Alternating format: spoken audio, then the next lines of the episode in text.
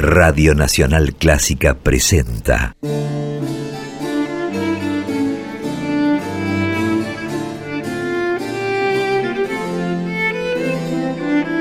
Clásica en La.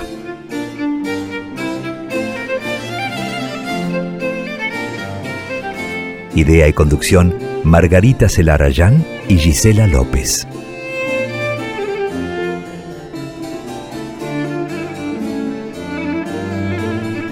Hola, ¿cómo están? Comenzamos Clásica en la, este espacio que cada jueves dedicamos de 18 a 20 a compartir creaciones, trayectorias, actividades de compositoras y de directoras de todos los tiempos. Somos dos las encargadas de llevar a cargo este programa. Yo soy Margarita Celarayán y saludo a mi compañera Gisela López. ¿Cómo estás, Gisela? Hola, buenas tardes Margarita y también bienvenidas y bienvenidos a todos los oyentes de esta radio. Es lindo imaginarles del otro lado tomándose un tiempo para escuchar este programa de música clásica con perspectiva de género en esta emisión semanal que ustedes pueden oír por nuestra casa, nuestra querida Nacional Clásica de Buenos Aires, la FM 96.7, cada jueves desde las 6 y hasta las 8 de la noche o también por las plataformas de iTunes o en Spotify como podcast. Ustedes o vos deciden. Eso, nosotras aquí vamos a estar. Y claro que les compartiremos como siempre estas potentes historias de mujeres y daremos cuenta de ciertas carreras destacadas en la dirección orquestal, siendo, como siempre, la protagonista indiscutida la buena música clásica, ¿no es cierto, Marga? Sí, claro, Gise, por supuesto. Muchísima música protagonizando estas dos horas de programa, también historias, también trayectorias, y el comienzo va a estar dedicado, como hacemos habitualmente, a un recorrido histórico, a un viaje en el tiempo y también en el espacio, ¿por qué no? A veces decidimos focalizarnos en una compositora y recorrer su vida y algunas de sus obras, y este año incluimos, incorporamos un pequeño cambio que tiene que ver con recorridos históricos centrados en algún eje temático que nos permita compartir obras de diferentes compositoras a partir de algún hilo conductor, por ejemplo, a partir de un género musical. Y esa va a ser la propuesta para hoy. Vamos a compartir el segundo capítulo de un recorrido por óperas, también operetas y óperas de cámara escritas por mujeres. Así que vamos a tener un recorrido muy amplio, variado, que nos va a llevar por diferentes lugares, diferentes épocas, y este recorrido va a comenzar en Francia en la segunda mitad del siglo XVII.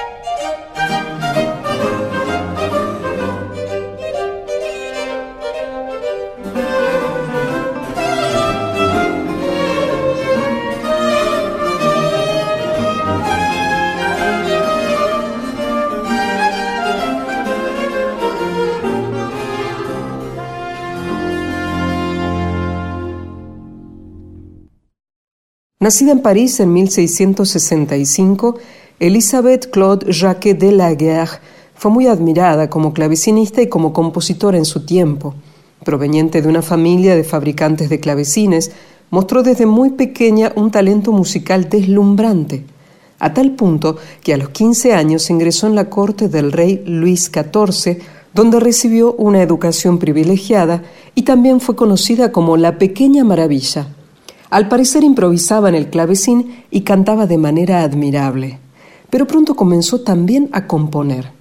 Elisabeth Jacquet de la Guerre fue construyendo su propio camino en el panorama musical parisino de su tiempo, despertando admiración y respeto.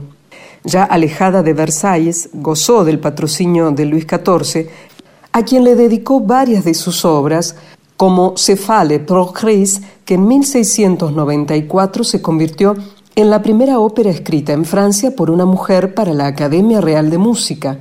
Jacques de la Guerre concibió esta obra en forma de tragédie en musique, ese género impulsado por Lully con temáticas generalmente basadas en la mitología clásica, que incluía danza, divertimentos y un gran despliegue escénico.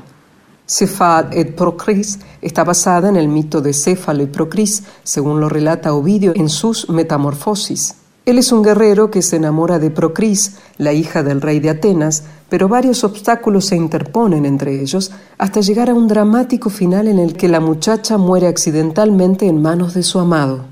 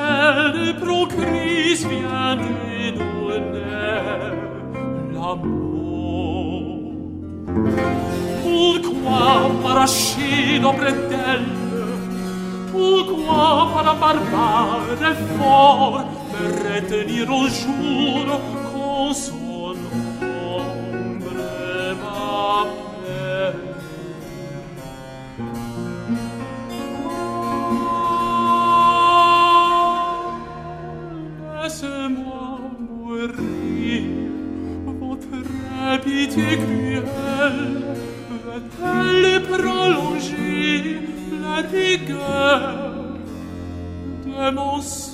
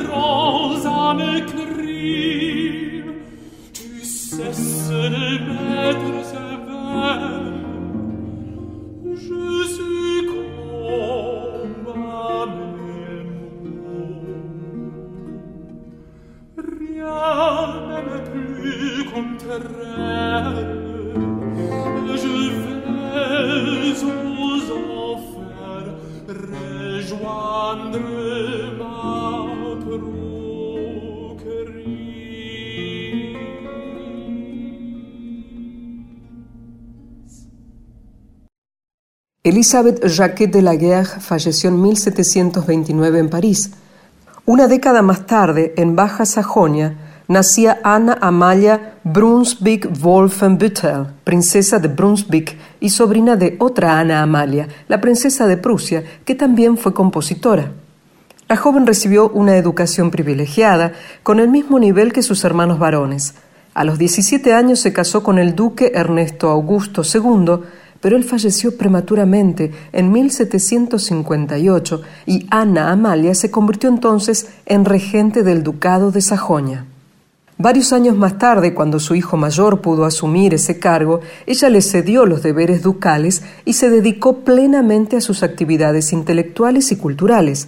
Fue una gran impulsora de las artes, de la ópera, el teatro, la literatura transformó a Weimar en un gran centro cultural por el que pasaron figuras como Schiller y Goethe.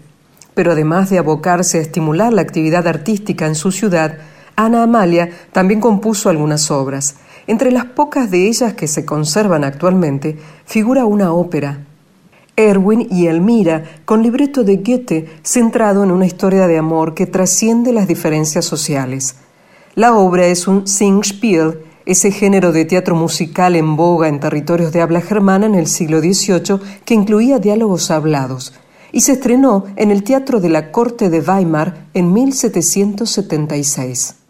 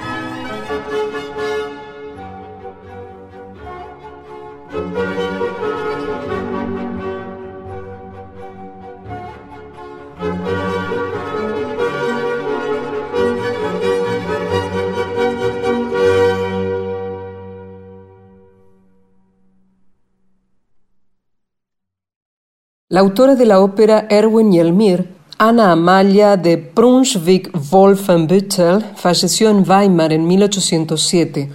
Unos años más tarde, en 1821, en París, nacía Pauline Viardot García, cantante y compositora, figura extraordinaria y fascinante del panorama cultural de su tiempo, de cuyo nacimiento se cumple en pocos meses el bicentenario.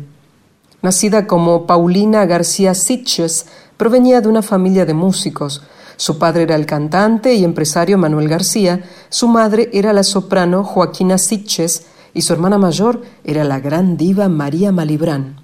Pauline también llevó adelante una importante carrera como cantante, con actuaciones en toda Europa. Fue admirada por grandes compositores de su tiempo como Saint-Saëns, Gounod y Meyerbeer, y fue amiga de artistas célebres de la época como Chopin, Georges Sand y Clara Schumann. Pero además de haber sido una cantante de renombre, fue una compositora muy activa durante toda su vida.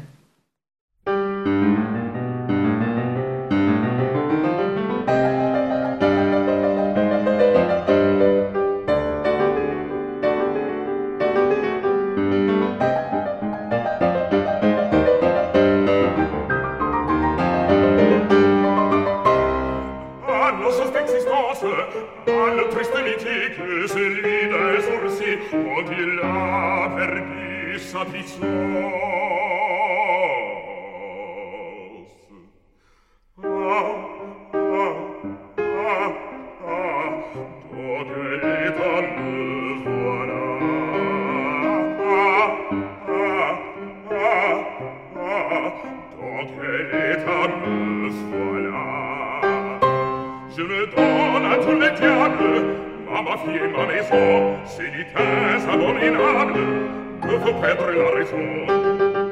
Je donne le diable, on m'en fie la maison. tu es abominable, me faut perdre la maison. Sans cesse tourmenté, vexé, persécuté, et gratiné, pincé, mordu, piqué, blessé. Ma vie est un enfer, je ne suis pas de fer, je m'étonne à tous les diables. Moi, ma fille, ma maison, c'est du très abominable faut perdre la maison sans cesse tourmenté, vexé, persécuté, égratiné, pincé, mordu, piqué, blessé. Ma vie est un enfer, je ne suis pas delphin, c'est à n'y pas dernier. Je n'ai plus qu'à mourir, je n'ai plus qu'à mourir.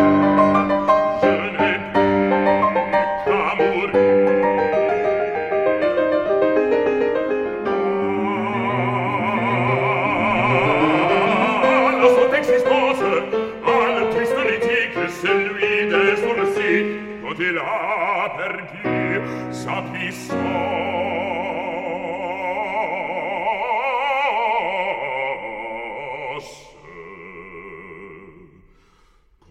ila perdissa mi sol.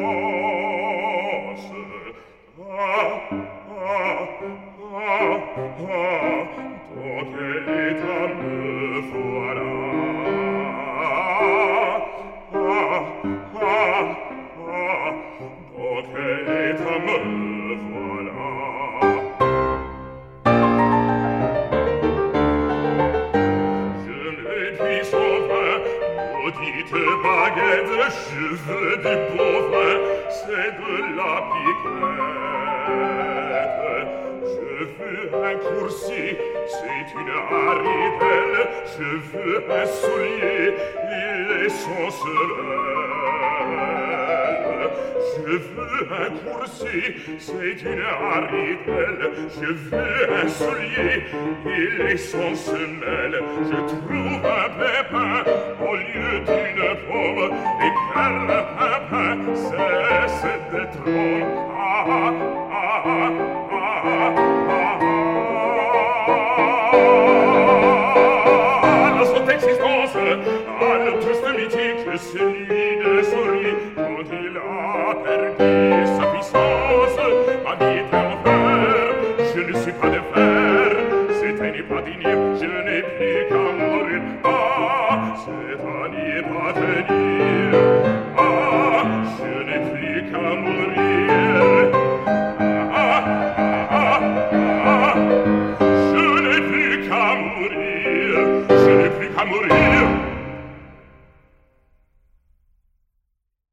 viaje a San Petersburgo, Pauline Viardot conoció al célebre escritor ruso Iván Turgenev y él se enamoró perdidamente de ella. La siguió primero a París y después a Baden-Baden. No se sabe con certeza cómo funcionó ese vínculo, pero hay quienes sostienen que Pauline, su marido Louis Viardot y el escritor tuvieron una relación abierta. Además, Pauline y Turgenev colaboraron en varios proyectos artísticos como la opereta Le Dernier Sorcier, el último hechicero, con música de ella y libreto escrito por él. Concebida para solistas, coro y piano, esta obra se centra en un hechicero que no puede evitar generar un fuerte malestar entre las hadas y los habitantes del bosque, hasta que finalmente recibe lecciones de humildad y de amor para convivir en armonía con la naturaleza. El último hechicero se estrenó en una función privada en 1867 en la casa de Iván Turgenev en Baden-Baden. Entre el público que asistió estaban Liszt, Brahms, Clara Schumann y el rey Guillermo de Prusia.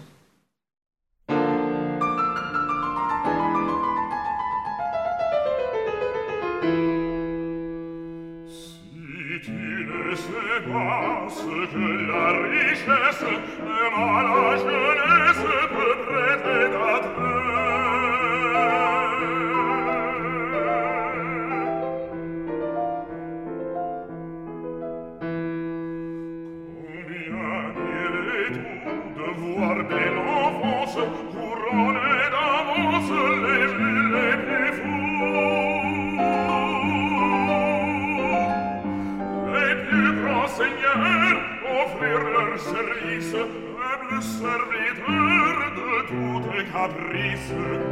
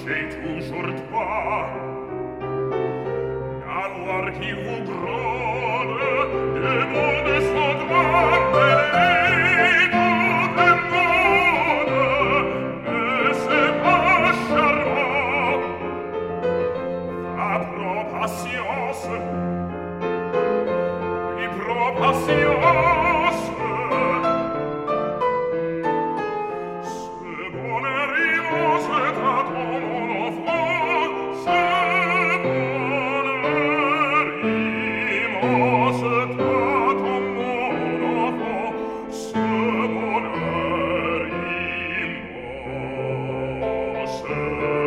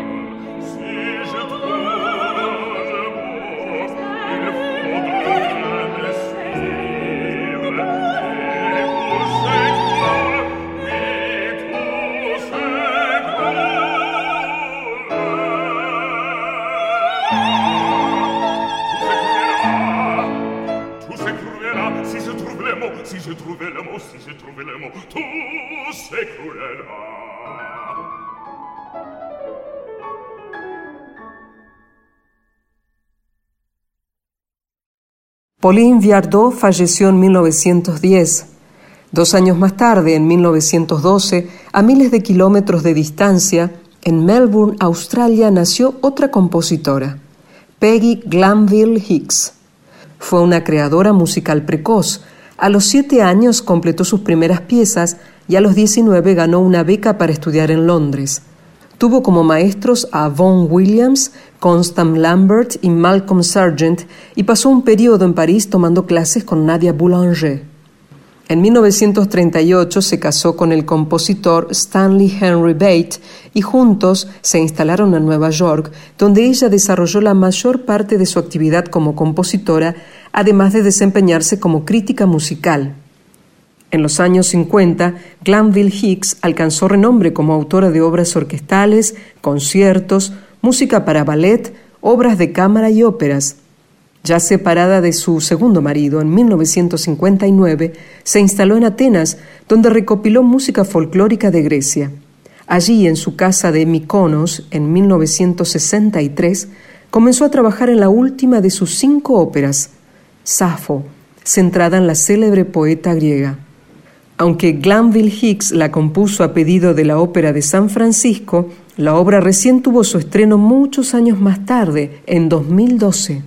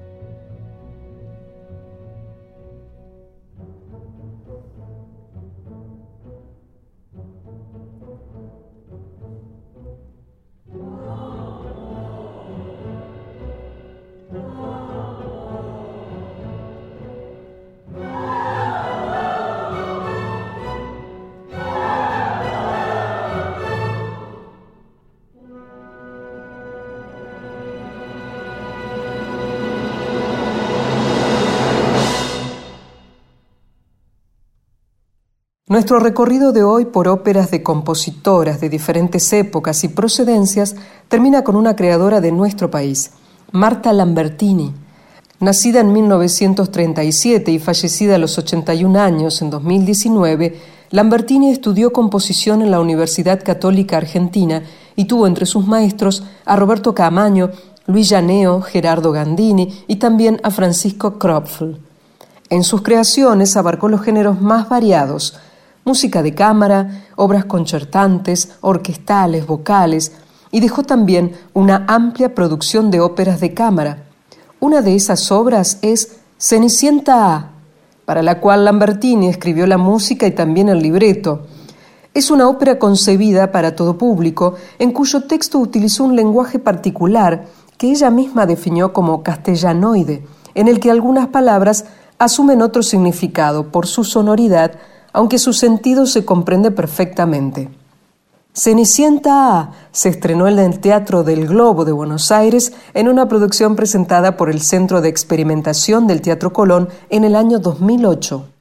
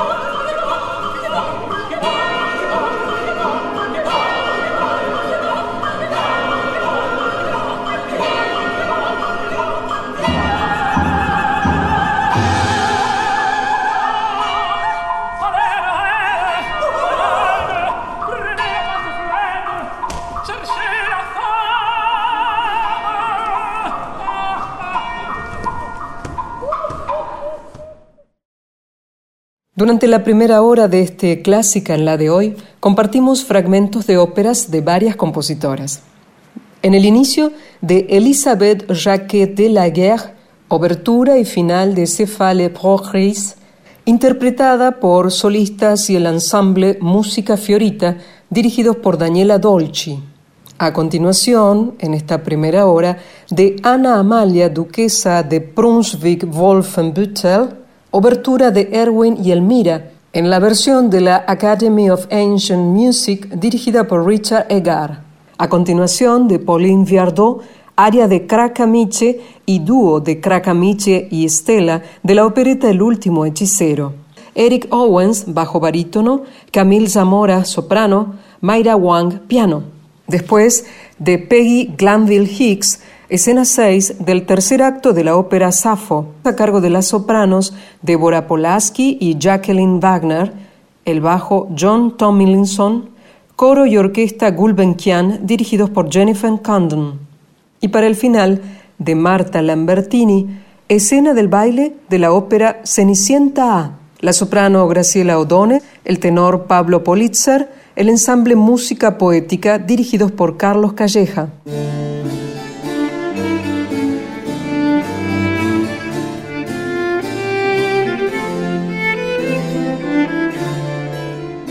Pasada ya a las 7 de la tarde, esto continúa siendo Clásica en La. Yo soy Gisela López y con Margarita Celarayán conducimos este espacio de dos horas totales dedicadas a compositoras y directoras de orquesta de otros tiempos y del mundo actual también. O sea, muchísima música clásica con perspectiva de género.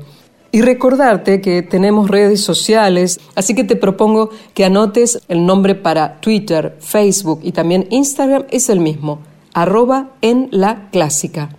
Todo junto, minúscula, para que nos busques en las redes sociales que ya mencioné.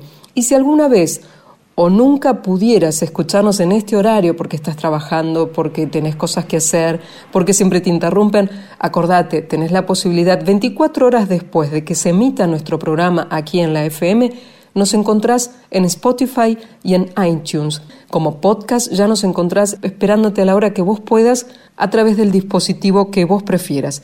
Y este primer tramo de la segunda hora del programa se lo dedicaremos hoy a una directora de nuestro tiempo, Karen Kamensek. En un rato Margarita nos va a contar todos los detalles sobre su carrera, sobre su trayectoria.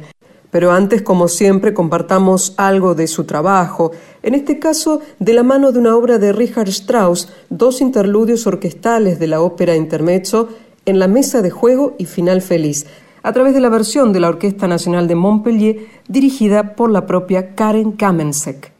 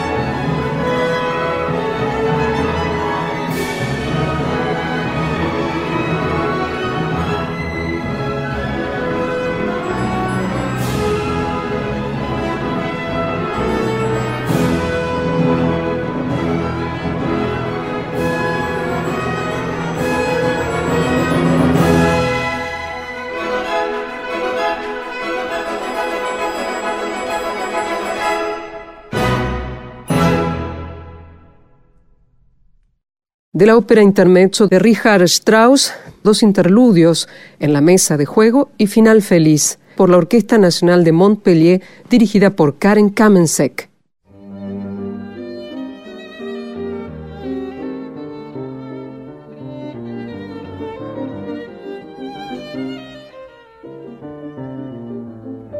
Seguimos en Clásica en La y como nos anticipaba hace un rato Gisela, vamos a dedicar este momento del programa a una directora de nuestro tiempo. Ella es Karen Kamensek, es estadounidense, nació en 1970 fue directora musical de la Ópera de Hannover y del Teatro de Friburgo y también fue Kapellmeister de la Volksoper de Viena. Es una directora que trata de repartir su agenda entre los conciertos dirigiendo orquestas y la ópera dirigiendo producciones de óperas en teatros líricos de principalmente Europa y Estados Unidos. También tiene un interés especial en la difusión de música de compositores y compositoras de nuestro tiempo y en los últimos años trabajó como directora invitada con orquestas como las Filarmónicas de Londres, de Los Ángeles, de Oslo, la Orquesta de Cámara de París, la Filarmónica Nacional de Hungría. También dirigió en teatros líricos como el Metropolitan Opera de Nueva York, la Deutsche Oper de Berlín, la Ópera de San Francisco y en la última temporada, a pesar de la pandemia, fue invitada a dirigir en Suecia, en Austria, en Francia, en Estados Unidos. Karen Kamensek es una directora muy talentosa y muy activa en la actualidad, por eso queríamos traerla aquí a Clásica en La y vamos a escuchar algo más de uno de sus trabajos más recientes en esta presentación hace pocos meses en Montpellier. Lo que vamos a compartir es Ensoñación junto a la chimenea, interludio orquestal de la ópera Intermezzo de Richard Strauss por la Orquesta Nacional de Montpellier dirigida por Karen Kamensek.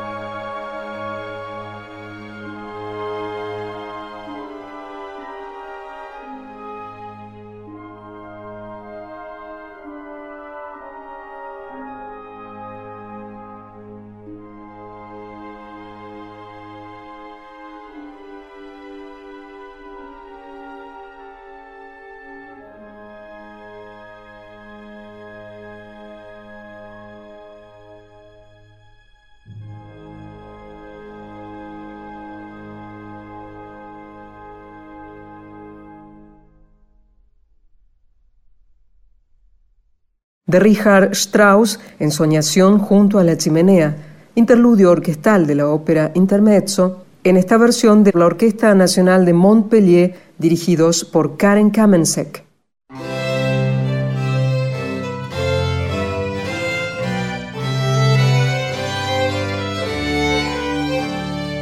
Hasta las 20 estamos compartiendo Clásica en La por la 96.7 y en este programa muchas veces hemos mencionado la importancia de que gestores, responsables de programación y también artistas, intérpretes, tomen la decisión de incorporar en sus repertorios y en las programaciones de las salas de concierto música escrita por mujeres. Y no por una cuestión de cupos, sino porque hay mucha música escrita por mujeres que vale la pena conocer y difundir. Por eso hacemos este programa y por eso resaltamos esas iniciativas.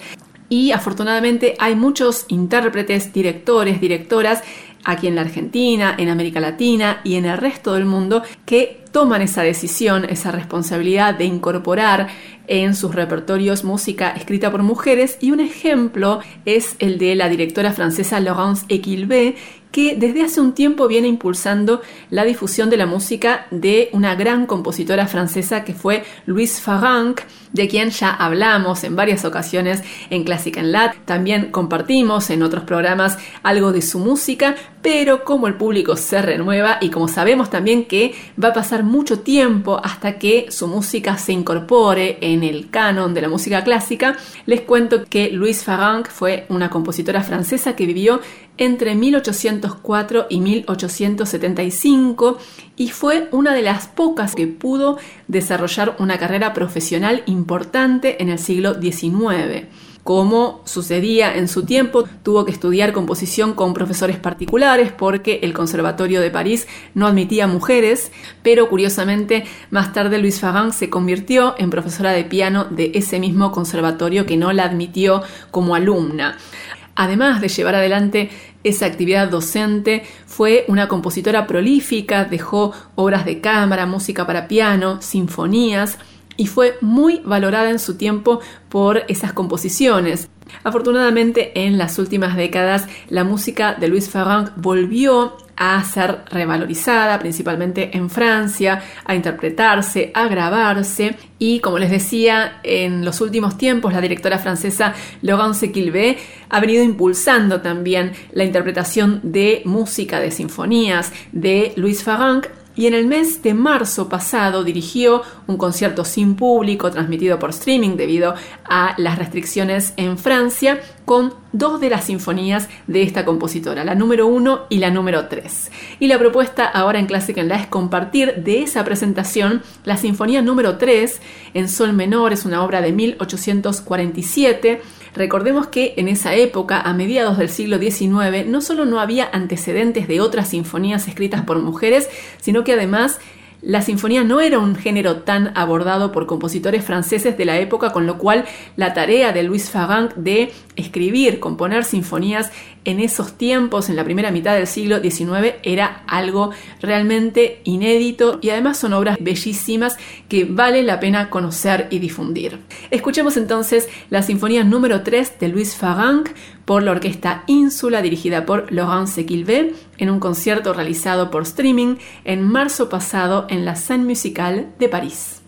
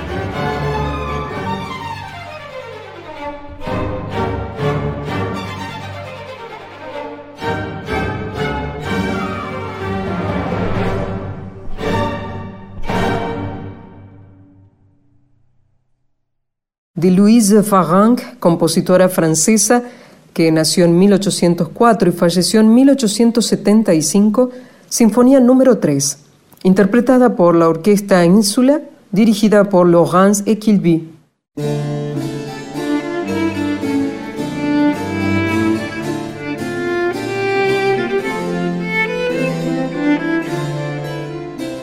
De esta forma musical, por cierto, otra emisión de Clásica en la Margarita.